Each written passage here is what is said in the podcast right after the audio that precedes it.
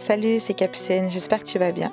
Je te souhaite la bienvenue dans les entretiens positifs, un podcast de pandémie. Euh, ici, on va discuter entre amis, en tête à tête. Le sujet y est choisi par mon invité, puis on va s'en parler en toute intimité. Donc, euh, il y a tout, des choses plus personnelles, des choses qui font réfléchir, ou de façon générale, des choses que il ou elle avait le goût de partager. L'idée, c'est pas tant de trouver des réponses que de se poser des questions. Fait j'espère que ça t'inspirera. Je te souhaite une bonne écoute. J'ai rencontré Eve dans une game de Donjons et Dragons, ce qui n'est pas aussi surprenant que ça puisse paraître. Cette fille est volcanique, elle a déjà tout fait. Un doctorat en psychologie, un bac en génie de la construction, trois années de tour du monde, devenir propriétaire, faire tourner des cerceaux en feu autour de son chest. Au premier jour d'avril, alors que le temps se faisait timidement plus doux, elle m'a suggéré d'aller enregistrer en extérieur. Je préparais de la focaccia, elle avait de la cantaloupe et on s'est donné rendez-vous au parc Bourdouille. Dans ce troisième épisode, on va vous parler des mots, ou plutôt du pouvoir des mots et pourquoi est-ce que ça nous fascine.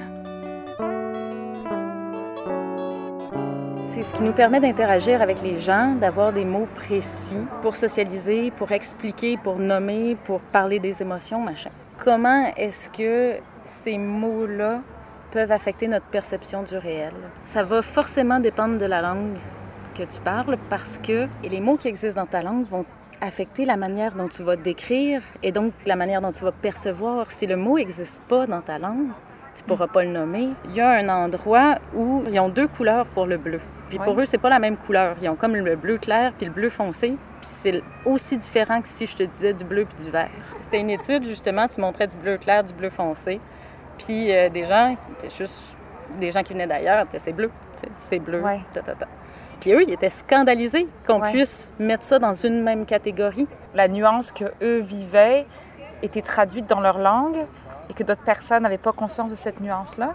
Oui. Puis c'est valable dans les émotions aussi, j'imagine, oui, dans parce certaines que ça langues. Permet, ouais. C'est ça, d'avoir le mot, ça crée des barrières, ça crée des distinctions. Est-ce que avoir plus de vocabulaire permettrait de diviser davantage? Je suis convaincue que le langage nous shape. Mm-hmm. Je pense vraiment que le langage est super puissant Ouais. et on se rend pas compte de la force. C'est ça, ça a l'air banal. Ouais. Mais non, le langage affecte la manière dont on perçoit le monde, puis donc on interagit. C'est la base, là. Ouais. La perception puis les interactions Puis sociales, c'est notre base de des fois, c'est l'humanité. pas qu'une histoire de, de- de vocabulaire, ça peut être aussi une histoire de structure.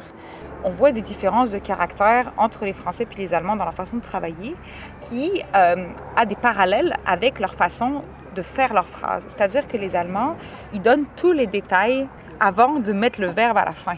Qu'est-ce qui a influencé quoi, je ne sais pas, tu sais, mais en allemand, pour lui, les détails, c'est très, très important. Il va comme attendre que tu aies fini ta phrase avant de parler, alors que le français vont se couper entre eux. Ils vont avoir une façon de travailler qui va être plus organique, moins centrée sur les détails. Mais absolument, absolument. Tu as, tout à fait pigé c'était quoi qui, qui m'excite dans la Ouais. réflexion. C'est vraiment comment les gens pensent dans, ou parlent dans un endroit donné, puis comment ça va affecter leur manière d'agir. Est-ce que tu penses que la langue est vecteur de culture? C'est même plus que ça, tu sais, parce que la langue, c'est identitaire. Oui, tu penses? Ah, mais moi, c'est un fondement. Le fait que je suis francophone, c'est mon identité, c'est un des piliers fondateurs. Je, me, je me définis en tant qu'humain par rapport au, au fait que je suis une francophone. OK? C'est important à ce point-là, tu sais. Est-ce que tu parles plusieurs langues? Oui, je parle l'anglais, ça, ça va, puis l'espagnol, euh, assez bien, là, fonctionnel. Mais, Mhm. Est-ce que à travers de ton apprentissage des langues, tu as l'impression d'avoir trouvé des nouvelles façons de t'exprimer? Tu vois, c'est intéressant ce que tu mènes parce que justement, on, on connaît la réponse, on se sent différent quand on parle une autre langue. Oui. Puis là, quand on réfléchit, euh, quand on se met à réfléchir en anglais avec soi-même, là, on est comme un peu théâtral, machin. ça véhicule autre chose. Ouais. Absolument. Le langage est super puissant.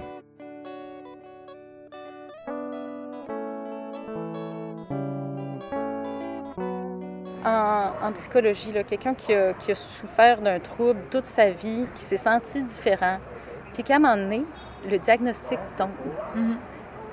Et c'est un poids qui s'enlève de Ouais. ses épaules parce qu'il a enfin pu nommer ce qui se passait. Oui, c'est ça. Tu vois la Ouais. puissance dans une maladie, l'importance de juste pouvoir nommer son trouble. Ouais. La personne n'a pas moins sa maladie une fois qu'elle l'a nommée, mais elle se sent tellement mieux. Ça me fait penser aussi au phénomène de coming out, tu sais, où quand tu, tu vas comme mettre des mots sur ta sexualité, le partager avec les autres et être Mm. capable de justement le verbaliser, ça va donner une impression de, comme genre, effectivement, de- d'exister, en fait. Ouais. Ouais. D'exister puis de se sentir euh, Légitime. légitime. Ouais. Ouais. C'est une légitimisation, en fait, Ouais. les mots. Puis, justement, à- à- au contraire, est-ce que faire trop de mots pourrait créer des distinctions? Il y a un, un terme qui désigne un enfant fait d'un parent noir puis d'un autre blanc. J'ai regardé l'étymologie, là, puis c'est épouvantable, puis il ne faut Ouais. pas utiliser ce mot-là. Mais avant, mais il est vraiment utilisé sans façon au Québec. Il comme, ils ont oublié l'étymologie derrière. Et on n'a pas de mot pour nommer les autres types Hmm. précis de métissage. Puis à quoi ça sert? Est-ce que Ouais. c'est pas C'est juste mettre sur le spotlight un peu? oui. Est-ce que c'est pas des mots en trop? Est-ce Ouais. que c'est pas des mots qui devraient cesser d'exister parce que ça crée des divisions alors qu'on devrait être unis? Mais il y a tellement des gens qui sont réfractaires à changer la langue. Aux États-Unis, là, quand ils ont décidé d'arrêter de dire euh, comme. J'ai même pas envie de prononcer ces mots-là, mais c'est les mots pour désigner ce qu'on dit maintenant les Afro-Américains. Puis là, le monde était comme Ah, ben là, dis donc, euh, vous êtes donc bien piqués, genre, euh, qu'est-ce que ça change pour vous autres? Qu'est-ce que ça Euh, change? C'est un mot comme un autre, mais non, l'étymologie, puis là, d'où ça vient, comme. c'est vraiment important. T'es pas la personne qui est en train d'être blessée par la situation, alors que moi, c'est comme des années, des années d'histoire.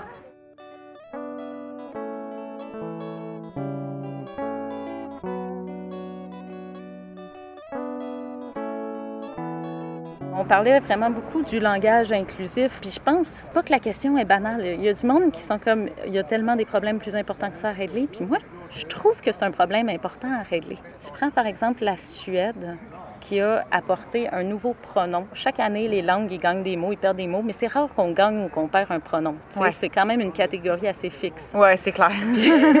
Puis eux, ils ont ajouté un pronom neutre. Mettons, mettons si c'est en français, là, ça pourrait faire il, elle, ul. Ça serait très cool. Ce serait très cool. Comme nouveau pronom, Parce que ouais. moi, je suis, je, je suis pas d'accord avec Yel. Yel, ouais. Parce que je trouve que, que les gens font l'erreur de vouloir intégrer une graphie Ouais. qui fonctionne, alors que tu n'es pas obligé de te limiter à il puis elle collés ensemble, ça ferait donc yel. Tu sais, Ouais. ça, c'est graphique. Tu, tu peux inventer autre chose. Ah, puis tu restes dans le- la dichotomie masculin-féminin quand tu fais ça, alors que ça. tu pourrais juste inventer une troisième chose Ouais. qui serait complètement différente. Et qui existe, qui pourrait exister un, tu sais, un mot euh, qui, qui pourrait être possible en français, genre hul, Ouais. tu vois, puis qui rappelle ni le féminin ni le masculin. La, la réflexion commence, tu sais, elle n'est pas aboutie au Québec. Là. On s'est Ouais. demandé, est-ce qu'on, pas juste au Québec, mais ailleurs, mais tu sais, on s'est demandé, est-ce qu'on écrit les étudiantes et les étudiants? Est-ce qu'on met juste E accent aigu, point E, point S? Est-ce qu'on met le E accent aigu, E majuscule? Est-ce qu'on le met en parenthèse? Ouais. On ne le sait pas encore. Ouais. Toi, l'écriture inclusive, la pratiques-tu? Euh, pour être sincère, je ne l'ai pas tant appliqué. Mais en fait, ça dépend quoi. Mm. Je n'ai pas utilisé le YEL parce que je suis pas d'accord. je Ouais. trouve qu'il n'est pas abouti. Tu sais, mettre des points E accent aigu, E, de me dire, ah, je vais juste écrire au féminin, puis les garçons sont inclus. Ouais. Tu sais, j'essaie plusieurs trucs, puis la, la réflexion n'est pas aboutie. Je pense vraiment que, que c'est intéressant, puis que c'est super puissant. Je suis d'accord C'est avec super toi. puissant parce que moi, quand on dit, par exemple, pendant la guerre, les ouvriers euh, ont, ont apporté beaucoup d'aide, ben les ouvriers, je m'imagine jamais être présente. Je me vois pas nommée dans les ouvriers. Ça m'inclut pas. Ouais. Je, je suis comme effacée d'une mémoire passée alors que les femmes étaient super utiles dans les usines. Puis là, tu te dis, est-ce que tu veux faire toutes les phrases à rallonge, les ouvriers, les ouvrières? faut trouver une formule qui convienne. Mais je, je trouve que faire des essais, c'est vraiment une bonne idée. Ouais. Moi aussi, euh, je, je fais des essais depuis quelques temps. J'ai enseigné, euh, fait plusieurs Ouais. années de suite que j'enseigne. J'écrivais toujours, quand je commençais mes courriels, bonjour à toutes et à tous. Et pourtant, c'est déjà arrivé que dans ma classe, j'ai juste une seule fille. Mais je me disais toujours, j'ai pas le goût qu'elle se sente exclue, alors que déjà à l'ETS, probablement, au milieu de tous ces gars en programme de génie, Ben ouais. ça va être difficile pour elle de trouver sa place. Je me suis mise activement à chercher à écrire tous mes courriels de façon inclusive euh, parce que je me disais, c'est de l'écrit, là. Comme, quand on parle, c'est sûr que c'est plus dur de se contrôler. Là. Quand Mm. tu parles, tu as des réflexes, tu n'es pas en train de t'écouter dans ta tête. Mais je veux dire, tes courriels, tu peux les relire. C'était euh, un, un superviseur qui avait écrit à un client en me mettant en, en CC, en disant euh, Parfait, je vous envoie euh, mon surveillant. C'était pas euh, de manière floue, du genre je sais pas encore c'est qui je t'envoie. J'étais en CC. J'étais la seule en CC. Je suis manifestement une fille Mm. et je répondrai jamais à mon surveillant. C'est, je suis pas mon et je m'identifie pas comme mon, puis jamais Puis c'est pas correct de parler au masculin par simplicité, encore moins quand tu as choisi la personne puis que cette personne-là est une fille. Mhm. Je trouve que ça, ça témoigne d'une vieille école puis d'un manque de déférence. Mhm. Puis, puis ça me choque, ça m'a vraiment choquée. J'étais Ouais. fâchée alors que la personne n'a pas fait ça pour, euh, pour mal faire. Là. OK, il y a eu quelque chose qui a été vraiment un tournant pour moi dans la- justement ce que tu parles de représentativité. C'est euh, un jour une euh, annonce pour une job. Ils recrutaient quelqu'un pour euh, participer à, à un journal étudiant. Ils cherchaient une, une- comme un directeur. Tu vois, j'ai une directrice en tête. Pourquoi j'ai directrice en tête? Parce qu'il avait tout écrit au féminin. Toute Mm. l'annonce. C'était bien marqué au début. Le féminin est utilisé euh, par souci de simplicité, mais tout le monde est inclus dans l'annonce. hein. Et j'adore ça. Non seulement c'était génial, mais je peux pas te dire à quel point je me suis sentie concernée. Genre, Mm. j'ai vraiment eu le goût de postuler. Et là, je me suis dit, exactement comme tu, je me suis dit, c'est tellement puissant. Genre, au final, je vis depuis le début de ma vie sans me rendre compte que je me sens juste jamais vraiment concernée par tout ce qui Oui. se passe. C'est un peu facile de la part de quelqu'un qui a jamais vécu une discrimination, qui s'est toujours reconnu dans tout, de Mm. même pas être conscient à quel point ça peut être blessant pour Oui. d'autres personnes de, de- Que de comme constamment se des- faire ramener au fait qu'on arrive après, tu sais. Une règle qu'on apprend au primaire, le masculin l'emporte. Mm. C'est puissant, ça. C'est vraiment puissant. On se fait répéter le masculin l'emporte. Ça dessert aussi dans l'autre sens, comme par exemple, on dit toujours les infirmières. Fait que c'est comme un des seuls corps de métier où euh, la règle du masculin l'emporte s'applique pas. Puis Ouais. ça me fait quand même un peu plaisir. Mais d'un autre côté, je sais pas si mais au de- final c'est encore plus ségrégant parce que c'est comme si quand le féminin l'emporte, ça devient exclusivement féminin.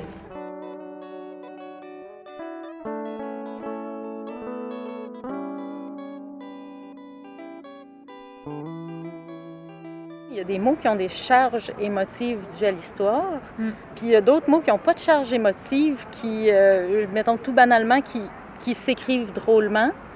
Mettons oignon, il y a un i, il y a... Tu sais, il y a- des mots qui sont curieux, puis tu te dis, est-ce qu'on fait une réforme? Puis là encore, il y a toujours la levée de bouclier, du genre, attaque pas mon français. Mm. Et là, tu te dis, mais le français est quand même illogique sur plein de choses. Fait que est-ce que ce serait appauvrir la langue que d'en Mm. faire une réforme? Ou est-ce que ce serait le rendre plus accessible à toutes sortes de gens qui ont des difficultés d'apprentissage? Ouais. Il y a du monde qui critique ça, là, mais il dirait que une personne sur deux au Québec est analphabète fonctionnel. Comme fait beaucoup de fautes d'orthographe, mettons? Genre, est capable de lire un texte s'il n'est pas trop compliqué. Tu veux pas euh, niveler vers le bas, c'est pas ça l'intention, mais le français, il faut reconnaître que c'est complexe. Mais si tu, si tu retransformes tout, tu vas niveler par le bas, non? Euh, ben, c'est un, questionnement, mais jusqu'où est-ce qu'on peut modifier la langue sans se perdre dans Ouais. son identité? Ouais. Puis, il faut aussi reconnaître qu'il y a des gens qu'on juge, qu'on les empêche de participer, de donner leur opinion parce qu'ils savent pas bien maîtriser une langue. Ouais. Genre, euh, soigne cette écriture et Ouais. ensuite tu parleras. Définitivement. Puis, est-ce que c'est légitime de, de castrer l'opinion de quelqu'un parce qu'elle a mal orthographié des mots? Puis en même temps, tu te dis, euh, il y a toujours bien des limites, mes yeux saignent. Ouais, c'est ça. ouais, ouais. En France, euh, l'orthographe est vraiment tenue comme une sorte de sainte institution. Et au Ouais. Québec, euh, il y a beaucoup, plus de liberté ouais. par rapport à ça. Sophie, elle discréditait un petit peu quand il y avait des fautes d'orthographe parce que je pense que pour elle, c'était comme témoin peut-être d'une Ben, de je m'en foutiste. de- ouais, d'une négligence, ouais, c'est ça, comme si les gens faisaient pas attention. Oui, c'est ça, c'est qu'au final, ça traduit une forme de paresse, alors que c'est pas nécessairement le cas. C'est tu pas nécessairement le cas. Moi, ça m'en est Boris Vian. Il avait décidé que lui, il allait parler un français d'apparat. OK. Comment est-ce que tu qualifierais ça? C'est quoi un français Un d'appareil? français d'apparat, c'est toutes les manières d'écrire un son qui ne devrait pas s'écrire comme ça. Par exemple, euh, t'as ambigu, ben t'as U tréma, E. U tréma, Oui, c'est vrai, c'est bizarre. Hein. tréma, E. Mais c'est- presque esthétique rendu là. Non, mais. C'était ça son langage Ouais. d'apparat. Mm. Donc maintenant, à chaque fois qu'il y avait à faire le son U, il allait l'écrire U tréma, E. Tu sais, euh, dans doigt, Hmm. C'est ça qu'il y a un G. Oh oui, été. Tu sais, des trucs comme ça. Fait qu'à chaque fois qu'il y avait le, le un son P à la fin de loup. Pourquoi? Alors qu'un animal loup féminin, c'est une louve. Fait que ça, j'ai vu ça. Mais t'as raison. Il y a toutes sortes de Mais réflexions. c'est joli. C'est super joli. Ouais. Puis, tu sais, je, je t'avais dit tantôt, le, être francophone, ma langue fait partie de mon identité. Ouais. Fait que je me demande, quand on le réforme, est-ce qu'on perd de son identité? Oui. Est-ce qu'on perd de sa complexité?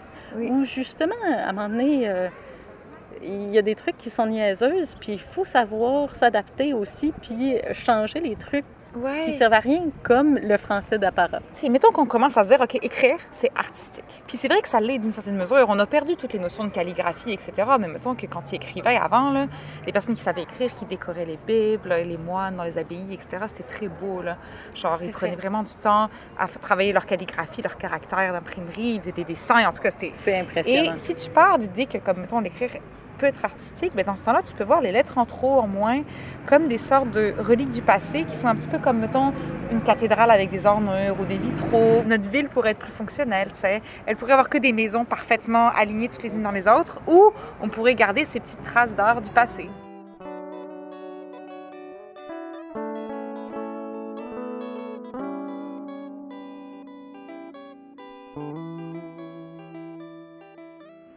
Que tu penses des tentatives comme celle de l'espéranto? Ah, hey! Mais j'ai trouvé ça magnifique, l'idée. Ouais. Magnifique. Mais moi, je suis... euh, J'aurais quasiment voulu être là à l'époque pour euh, être bandée sur un rêve universel de tous pouvoir connecter ensemble. Ouais. Ça n'a pas fonctionné. Puis à la limite, présentement, je pense que c'est la musique qui s'approcherait le plus de l'espéranto. Et ça reste super culturel, Ouais. mais au moins c'est un langage commun. Peut-être c'est ça qui manquait à l'espéranto, c'est que ça manquait d'influence culturelle. Effectivement, la musique, c'est l'alphabet est commun, mais tu vas avoir de la musique. euh, Tu vas pouvoir tout De la faire. techno-allemande, de la country euh, américaine. Une de- personne à l'autre bout du monde va Ouais. pouvoir arriver sur tes partitions Ouais. et comprendre ton rythme pour avoir accès à la culture d'un autre. Ça passe par le langage. On le sait, le- la langue, c'est super puissant. C'est une chance de pouvoir parler plusieurs langues parce que ça te permet de connaître, puis de connecter, puis de rencontrer, puis de comprendre comment une autre culture fonctionne. Si tu veux apprendre la culture, pour moi, tu dois éventuellement apprendre la langue. Si tout le monde parlait espéranto, est-ce qu'il y aura encore des cultures différentes, tu sais, dans le sens... euh, Ouais, Vu que la langue est, est vecteur de culture, peut-être qu'on pourrait avoir une forme d'espéranto pour juste les premières approches, pour juste apprendre à connaître Mais quelqu'un. on l'a présentement. Finalement, c'est l'anglais. qui a pris, Ouais. euh, qui a clair, pris le rôle de hein. Mais tu es d'accord que quand on va en Amérique du Sud et qu'on parle anglais versus quand on parle espagnol, on n'a pas du tout la même C'est- C'est expérience. pas la même expérience. Rien à voir. Ah Puis ouais. juste qu'est-ce qu'on peut transmettre aussi euh, dans sa propre langue Ouais. versus dans une langue qui t'appartient moins, qui te définit moins. Ouais. Tu ne transmets pas la même chose. Mais en même temps, ça permet de faire des ponts. Je me sens pas authentique quand je parle en anglais. tu sais. Je peux m'exprimer, mais à un moment donné, euh, ta langue maternelle, a comme quelque chose de, de vraiment émotionnel, je pense, qui fait que tu connectes plus vite à tes émotions. T'es- En anglais, c'est comme si je pouvais prendre plus facilement de la distance. Moi, j'avais jamais trop verbalisé mes émotions jusque j'étais en couple avec quelqu'un qui parlait pas français au début. J'ai vraiment beaucoup verbalisé mes émotions en anglais, alors que j'avais jamais eu à verbaliser. Pendant un temps, quand j'avais des émotions, je les ressentais en anglais. Est-ce que le fait que c'était en anglais, ça t'a quelque part facilité la tâche parce que c'était moins émotionnel? Je, je sais pas si euh, s'il y avait cette distance-là. J'ai l'impression que pour moi, par exemple, dire je suis triste et dire I'm sad, ben, je- Tu te sens moins sad. ouais, c'est comme plus facile de dire I'm sad. Dire I miss you et dire tu me manques, c'est pas pareil. là. Mais encore une fois, c'est parce que je suis pas parfaitement bilingue. En fait, ce serait intéressant d'en parler avec quelqu'un qui a grandi avec deux langues maternelles. Ouais, ouais, Comme euh, Yaria, par exemple, qui a grandi en parlant français et arabe. Ouais. Je me demande comment, euh, comment est-ce qu'il Puis, dit ça. puis je pense qu'on intègre parfaitement les deux. On en voit beaucoup quand même à Montréal, des Arabes qui maîtrisent parfaitement les deux et que dans leur langue, ils impliquent les deux langues en même temps Ouais, parce que ils ont envie de nommer des choses qui existent ouais. et qui se nomment mieux dans une langue ou bien dans une Oui. autre. Est-ce qu'une langue servirait plus à exprimer certaines choses? Je crois que, par exemple, Yaria me disait qu'en arabe, il se sentait plus agressif. Tu sais, comme moi, quand je parle en anglais, je me sens moi moi-même. Lui, il se sent toujours lui-même, mais c'est comme une autre facette de lui-même. tu sais. Hmm. Est-ce que plus tu parles de langue et plus tu diversifies ta personnalité? Je pense que je pense que oui. Je pense vraiment que ça t'amène à être moins tranché parce que ça ouvre tes perceptions sur différentes manières, différentes tournures. Mhm. Par exemple, euh, les politesses, de comment tourner les politesses, Mhm. ça varie d'une langue à l'autre. Par exemple, est-ce qu'on a besoin d'avoir des politesses Mhm. autour d'une demande ou est-ce qu'on peut juste faire la demande sans mettre toutes les, les politesses autour? Mhm. Même au sein d'une même langue, tu sais, par exemple, sur la politesse, je sais qu'en France, en Belgique, en Suisse, au Québec, c'est toutes des règles différentes. Là. Oui, c'est tous des Comment niveaux d'accès. bonjour, euh, c'est ça, Ouais. tu sais. Puis des fois, il y a des décalages entre ce que quelqu'un trouve un peu rough, Mm. un peu agressif versus une autre personne. Fait que je pense que d'avoir côtoyé ces différentes variétés-là, ça t'amène à, à être plus indulgent puis à mieux comprendre.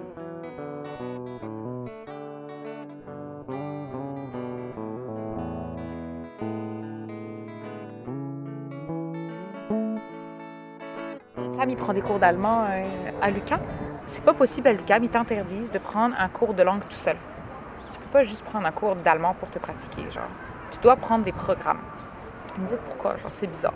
Et moi, je me disais, ah, ça se peut que c'est parce que justement, les professeurs de langue ne veulent pas que les langues soient apprises uniquement comme traduction. Qui veulent que quand tu apprends une langue, tu prennes, oui, les cours de langue, mais tu prennes aussi les cours de civilisation, les cours d'histoire, les cours de grammaire, etc. Parce que finalement, une langue, c'est un tout. Une langue, c'est pas juste, OK, ben, genre, chaise, ça veut se dire euh, stool. Et c'est vrai que euh, je me souviens quand même en cours de langue, moi, quand j'étais plus jeune, on avait tout cet aspect-là de aussi cours de civilisation un peu, cours d'histoire de la langue, de, de la langue, cours d'histoire de l'histoire du pays, que quand tu es sur Duolingo, tu pas du tout en Que fait. t'as pas. Oui. Fait que c'est une, euh, un apprentissage peut-être un petit peu trop partiel. C'est vrai. Ça reste qu'effectivement, apprendre le français, c'est une difficulté. Il y a aussi beaucoup de, de personnes, moi dans mon laboratoire, qui, qui, qui arrivent en- au Québec puis qui parlent déjà leur langue maternelle, plus qui ont appris l'anglais pour la recherche, Mhm. qui se retrouvent au Québec, qui doivent apprendre une troisième langue, qui veulent apprendre le français, puis qui, qui trouvent ça Vraiment. Ils, ils sont vraiment willing de le faire, là, mais c'est comme si le fait qu'il y avait l'anglais, le fait qu'ils parlaient déjà de langue, puis que là, c'est vrai, ils trouvent ça trop difficile. Ils ont l'impression qu'il faudrait qu'ils fournissent trop d'efforts, puis peut-être s'il y a comme cette... J'ai aussi beaucoup croisé ça, tu sais, des gens qui ont peur de parler français, qui sont comme Ouais. non, mon mais ça, bon. on l'a dans toutes les langues. Ouais, Ça, je pense vraiment qu'on l'a dans toutes les langues. Là. Mettons, euh, chez nous, il y avait eu euh, une, une fille qui est maintenant Rebecca, qui est espagnole. Puis, euh, j'étais genre, ah, ça fait longtemps que j'ai pas parlé espagnol. Puis, t'es comme, tu devrais profiter du fait que j'habite chez toi pour me parler. Et je n'osais pas. J'étais Ouais. comme trop timide. Ouais. J'avais peur qu'elle qu'elle me jugerait alors c'est qu'elle me jugerait pas. cette sais. peur qu'on a du jugement. Pourquoi on a ça? Hum. Est-ce que c'est parce qu'on a peur d'être de, de m'être mal compris, d'avoir l'air stupide? Parce qu'au final, on revient un petit peu au statut d'enfant. Tu sais, quand on parle très mal une langue, c'est comme si on. La personne, surtout quand la personne ne nous connaît pas très bien, on s'exprime un petit peu comme, comme, comme quelqu'un de très peu nuancé, tu sais. Puis quelqu'un qui apprend une langue, des fois, il y a des erreurs systématiques Ouais. parce qu'ils font dans leur langue de cette Ouais. manière-là. Ça m'amène à me questionner, tu vois, sur comment eux, ils considèrent le, le mot si pour eux, c'est prendre qu'il faut dire, puis pour nous, c'est être Ouais, ou euh, lâche. ouais, Je me suis questionnée à savoir, tu sais, lâche, être ou avoir. C'est quoi notre rapport à l'âge quand on a plutôt que quand on est, C'est vrai, hein. tu vois? Est-ce que ça structure Ouais. euh, une conception particulière? euh, Mais absolument. Moi, Mm. je suis convaincue que les, les termes qu'on utilise affectent notre manière de percevoir les choses. comme prendre une décision versus faire une Faire une décision. déci- Ouais. Dépendamment de la formulation, on va se sentir plus ou moins concerné. Certaines choses se disent à l'actif dans certaines langues et au passif dans d'autres. Mhm. Ouais. on va, on, on va Ah, mais, mais un bon exemple, c'est euh, tu me manques à miss you. Justement, est-ce que c'est euh, je m'ennuie de toi Mm. ou est-ce que c'est tu devrais réaliser que je m'ennuie Ouais. de toi puis Ouais. tu devrais venir? puis plus tu rencontres des gens puis des cultures, plus tu te questionnes sur ah ouais, tu tournes ça comme ça. J'ai un de mes amis avec lesquels je parle beaucoup dans les deux langues, c'est Nick, parce qu'on parle tous les deux français puis anglais. Mm.